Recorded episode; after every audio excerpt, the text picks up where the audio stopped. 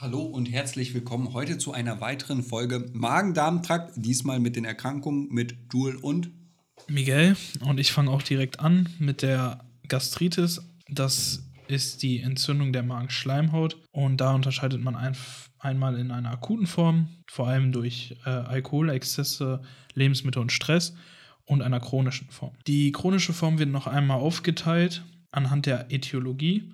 Und da haben wir einmal die Typ A Gastritis, das sind ca. 5%. Da ist eine autoimmunologische Gastritis, welche langfristig zur Atrophie der Schleimhaut führt und dadurch äh, zur Mangelerscheinung von Vitamin B12 und eine Anämie verursachen kann. Dann haben wir die Typ B Gastritis, die ist 80% der, der Gastritis-Infektion und da ist auch eine Infektion immer vorangegangen durch zum Beispiel ein Bakterium welches resistent gegenüber der Magensäure ist. Und die Rate, wo das auftreten kann, kommt im Alter. Also so älter man wird, umso höher kann man an so einer Typ B Gastritis dann erkranken, weil die Durchseuchungsrate höher ist. Und dann haben wir die Typ C Gastritis. Das sind ca. 15% und das ist eine chemisch bedingte Gastritis, zum Beispiel durch den chronischen Gebrauch von NSAR-Schmerzmitteln. Dann haben wir die Klinik direkt dahinter. Die ist häufig ohne Symptome. Man hat gelegentlich mal epigastrale Schmerzen. Die Diagnostik findet über eine Gastroskopie und durch den Nachweis von Helicobacter pylori statt. Das ist dann ein Bakterium, was nachgewiesen werden muss. Natürlich haben wir auch hier wieder Komplikationen, zum Beispiel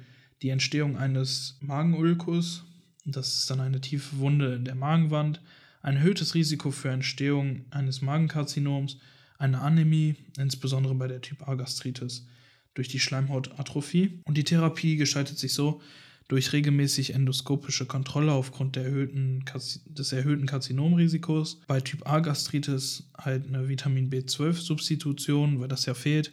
Bei der Typ B Gastritis eine antibiotische Therapie und Magenschutz, der ist ganz wichtig. Und bei einer Typ C Gastritis das Absetzen von dem Medikamenten oder von dem Schmerzmittel und wenn möglich auch einen Magenschutz. Kommen wir jetzt zur gastroduodenalen Ulkuskrankheit. Ein Ulkus ist definiert als umschriebener Substanzdefekt, der mindestens bis in die Lamina muscularis mucosa, also quasi der Muskelschicht, reicht und meist noch tiefer in die Wandschichten. Man unterscheidet beim gastroduodenalen Ulkus zwischen Ulcus ventriculi, also der Ulkus, der im Bereich des Magens lokalisiert ist, und der Ulcus duodeni, das ist der Ulcus, der im Bereich des Bulbus duodeni lokalisiert ist. Der Ulcus duodeni ist etwa dreimal häufiger als der Ulcus ventriculi. Wir haben Ursachen, sind Komplikationen der chronischen Infektion mit Helicobacter pylori, genetische Faktoren, häufige Einnahme von nicht-steroidalen Antirheumatikern, Rauchen, Stressulkus, also quasi durch ein Polytrauma oder durch Intensivstation oder nach einer großen OP. Dann haben wir die Klinik. Bei der Klinik haben wir den Ulcus ventriculi, da haben wir eher den Sofortschmerz nach Nahrungsaufnahme oder nach oder nahrungsunabhängiger Schmerz. Also macht ja auch Sinn, ne? wenn man was in den Darm kriegt, der irgendwie verletzt ist dann und der arbeiten muss, dann ist klar, dass man Schmerzen hat. Im Ulcus duodeni haben wir eher den nüchternen Schmerz in der Nacht. Schmerzen bessern sich durch Nahrungsaufnahme. Komplikationen sind eine gastrointinale Blutung, eine Magenperforation, narbige Magenaus, Ausgangsstenosen oder eine, oder eine karzinomatöse Entartung eines chronischen Ulkus. Die Diagnostik ist eine Ösophagus-Gastroduodeniskopie, also eine ÖGD, kurz abgekürzt mit Biopsien zum Karzinomausschluss, Helicobacter pylori-Nachweis und eine Schmerzmittelanamnese. Therapie konservativ, eine Helicobacter-Eradikation, Noxen weglassen, also zum Beispiel wie Tabakstress oder Schmerzmittel, Magenschutz und dann gibt es noch die operative Therapie, vor allem bei Komplikationen und Entartung. Da haben wir dann eine Magenteilentfernung oder eine selektive Vagotomie. Dann gehen wir weiter zur Pankreatitis. Das ist die Entzündung der Bauchspeicheldrüse. Man unterscheidet auch hier in eine akute und chronische Pankreatitis, wie bei der Gastritis auch schon. Ursachen für eine akute Pankreatitis ist zu 55% eine Gallenwegserkrankung, zum Beispiel eine akute biliäre Pankreatitis durch einen Gallenstein welcher den Ausführungsgang des Pankreas behindert und somit den Rückstau von pa Pankreassekreten gibt, macht, tut. Dann Alkoholabusus zu 35% und natürlich kann es auch genetisch, medikamentös, idiopathisch vorkommen Die chronische Pankreatitis ist dann aufgeteilt in chronischer Alkoholabusus zu 85% und idiopathisch zu 10%. Da geht man dann von aus, dass die anderen Ursachen Medikamente oder auch wieder genetisch ist. Die Klinik unterteilen wir auch hier in eine akute Pankreatitis und chronische Pankreatitis. Bei der akuten Pankreatitis haben die meisten Patienten Oberbauchschmerzen, die akut beginnen mit heftigen abdominellen Schmerzen, die in allen, alle Seiten ausstrahlen meist aber eher so gürtelförmig sind. Übelkeit und Erbrechen, Meteorismus und Sobileus, Aszites, Fieber, Hypotonie, Schockzeichen, bläuliche Verfärbung der Bauchhaut. Und die Pan äh, chronische Pankreatitis hat meistens als Symptome rezidivierende Oberbauchschmerzen, Pankreasinsuffizienz mit Nahrungsintoleranz von Fetten, der Gewichtsabnahme, Fettstühlen, also gelblich glänzende Fett, äh, nicht Fettstühle, sondern äh, Stuhlgänge und ein Insulinmangel Diabetes. Diagnostik in, bei der akuten Pankreatitis werden die Pankreasenzyme im Serum getestet und sind dann erhöht. Eine Sonographie und Röntgen des Abdomen und die endoskopische Darstellung des Steines. Bei der chronischen Pankreatitis haben wir wieder die Pankreas Enzyme, die erhöht sind und vor allem im Stuhl selber. Der Nachweis der Pankreasinsuffizienz und die Bildgebung, also die Veränderung bzw. Verkalkung des Pankreas. Die Therapie gestaltet sich dann nach akut und chronisch wieder unterschiedlich. Akut muss man echt sehr, sehr gut überwacht werden und das auch meistens auf einer Intensivstation. Nahrungskarenz, äh, also nur noch ganz spezielles Essen, Analgetika und auch vielleicht eine endoskopische Papillotomie dass der blockierende Stein äh, ins Duodenum gelangt. Und bei der chronischen Pankreatitis haben wir halt auf jeden Fall eine Alkoholabstinenz, eine Ernährungsumstellung mit äh, Kohlenhydraten für die Pankreasenzyme, Analgetika und den Pankreas, Pankreasteilresektion bei chronischen Schmerzen kann auch vorkommen. Also kann die letzte Möglichkeit sein, um dem Patienten da zu helfen. Dann haben wir den Morbus Crohn und den erklärt euch Julie jetzt wieder. Kommen wir zum Morbus Crohn. Das ist ja schon fast Volkskrankheit, kann man sagen. Der Morbus Crohn ist eine chronisch entzündliche Darmerkrankung mit unklarer Genese, mit diskontinuierlichen Verteilungsmustern im gesamten Verdauungstrakt. Überwiegend sind junge Erwachsene so zwischen 15 und 35 betroffen. Männer sind häufiger als Frauen betroffen und als äh, Risikofaktoren werden eine familiäre Disposition sowie Nikotinkonsum beschrieben. In der Pathophysiologie haben wir unbekannte Ursachen, die führen zu schubweisen Entzündungsreaktionen Reaktion mit lokaler Gewebschädigung. Alle Wandschichten sind von der Entzündungsreaktion betroffen. Fisteln sind hier Komplikationen. Hauptlokalisation ist die terminale, das terminale Ilium und das Kolon. Kann sich jedoch an jeder Stelle des Verdauungstraktes, also dem Mund unter den Anus, lokalisieren. Kommen wir zur Klinik. Typisch ist hier ein schubweiser Verlauf. Wir haben, eine Intestin wir haben intestinale Symptome, zum Beispiel chronischen Diarrhöen um die fünf Tage. Also fünf Tage lang haben wir quasi Durchfall, meist aber ohne Blutbeimengung. Wir haben abdominale Schmerzen, Schmerzen im rechten Unterbauch, gegebenenfalls tastbare Resistenzen im rechten Unterbauch und leichtes Fieber. Fisteln vor allem im Analbereich sind so ungefähr 40 Prozent und anorektale Abszesse. Dann haben wir Malabsorptionssymptome, die durch großflächige Entzündung im Gastrointestinaltrakt sind und das ist die Resorptionsfähigkeit gegenüber wichtigen Nährstoffen gegebenenfalls eingeschränkt. Wir haben hier Gewichtsverlust bei Kindern, Wachstumsstörung und eine Anämie. Extraintestinale Symptome sind Arthritis, Erythema nodosum oder Entzündung im Bereich des Auges. Die Diagnostik, wir haben das Labor, erhöhte Entzündungsparameter, eine Anämie, die Sonographie oder die Endoskopie. Therapie bei Morbus Crohn ist nach aktuellem Stand nicht heilbar. Aber im Allgemeinen kann man eine, ja, den Verzicht auf Nikotin begünstigen, Substitution wichtiger Nährstoffe, medikamentös durch Immunsuppressiva in einem akuten Schub oder Dauertherapie mit Immunsuppressivum zur Remissionserhaltung und antibiotische Behandlung. Operativ bei 70 Prozent der Patienten notwendig, bei Stenosen, Fisteln oder einer Perforation. Weiter geht es mit dem Colitis ulcerosa. Wir besprechen jetzt die Colitis ulcerosa. Das ist eine chronische entzündliche Dickdarmerkrankung mit kontinuierlicher Ausbreitung.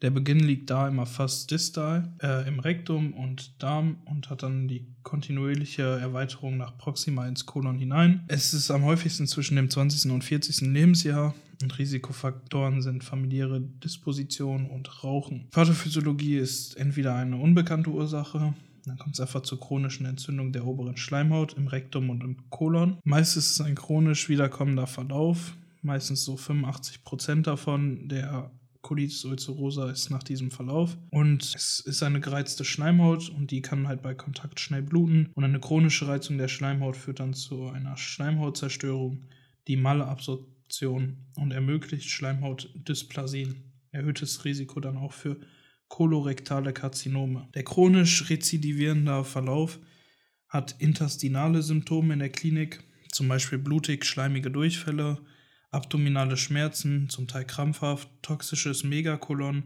als wichtigste und letale Komplikation. Das kann man sich vorstellen wie eine Entzündung der Dickdarmwand führt zu einer Schwellung und einem venösen und lymphatischen Abfluss, der gestört ist, sowie auch die arterielle Durchblutung. Die Schwellung nimmt weiter zu und es kommt dann zur Stenose des gesamten Lums, also des, der gesamten Fläche. Und der proximale Teil der Stenose kommt zur Aufdehnung des Kolons und das kann dann eine Perforation hervorrufen, eine Peritoriitis, eine septische Temperatur und das führt halt zu einer hohen Letalität. Die Malabsorptionssymptome sind dann sowas wie Gewichtsverlust, Wachstumsstörung bei Kindern, wie Jules vorhin schon gesagt hat, die extraintestinale Symptome, die sind seltener bei Morbus Crohn, aber ist auch das Erythema nodosum, die Arthritis oder die Augenentzündung und ein erhöhtes Risiko für kolorektale Karzinome. Die Diagnostik findet statt wieder über eine Probe im Labor und da sind die Entzündungsparameter erhöht, eine Sonographie und eine Iliokoloskopie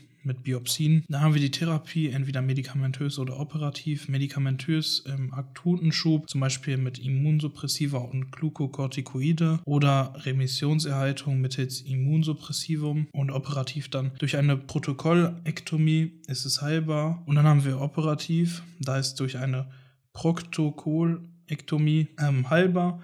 Und das ist dann mit fulminanten Blutungen, toxischen Megakolon, Perforation, starke Beschwerden, Symptomatik, lang andauernder Erkrankungen, da das Karzinom mit Dauer der Erkrankung steigt. Also das sind die vorgegebenen Sachen, die da sein müssen, dass man dann eine Operation macht. Weiter geht's mit der Divertikulitis oder der Divertikulose und die macht Drew wieder. So, die Definition eines Divertikels ist, man unterscheidet aufgrund der morphologischen Erscheinung zwischen einem echten und einem unechten, also einem Pseudodivertikel. Echte Divertikel sind Aussackungen der gesamten Darmwand, also inklusive der Muscularis, also der Muskelschicht, und Pseudodivertikel sind Aussackungen, bei denen nicht die gesamte Darmwand betroffen ist, sondern sich die Mucosa durch eine Lücke in der Muscularis, meist dort, wo Gefäße durch die Muscularis hindurchtreten, nach außen gelangen. Die Vertikulose ist eine Erkrankung des Darms, meist im Sigmoid, bei der es durch erhöhten intraluminalen Druck zu einer Ausbildung unechter Divertikel kommt. Also wenn man jetzt sehr stark auf dem Pott sitzt und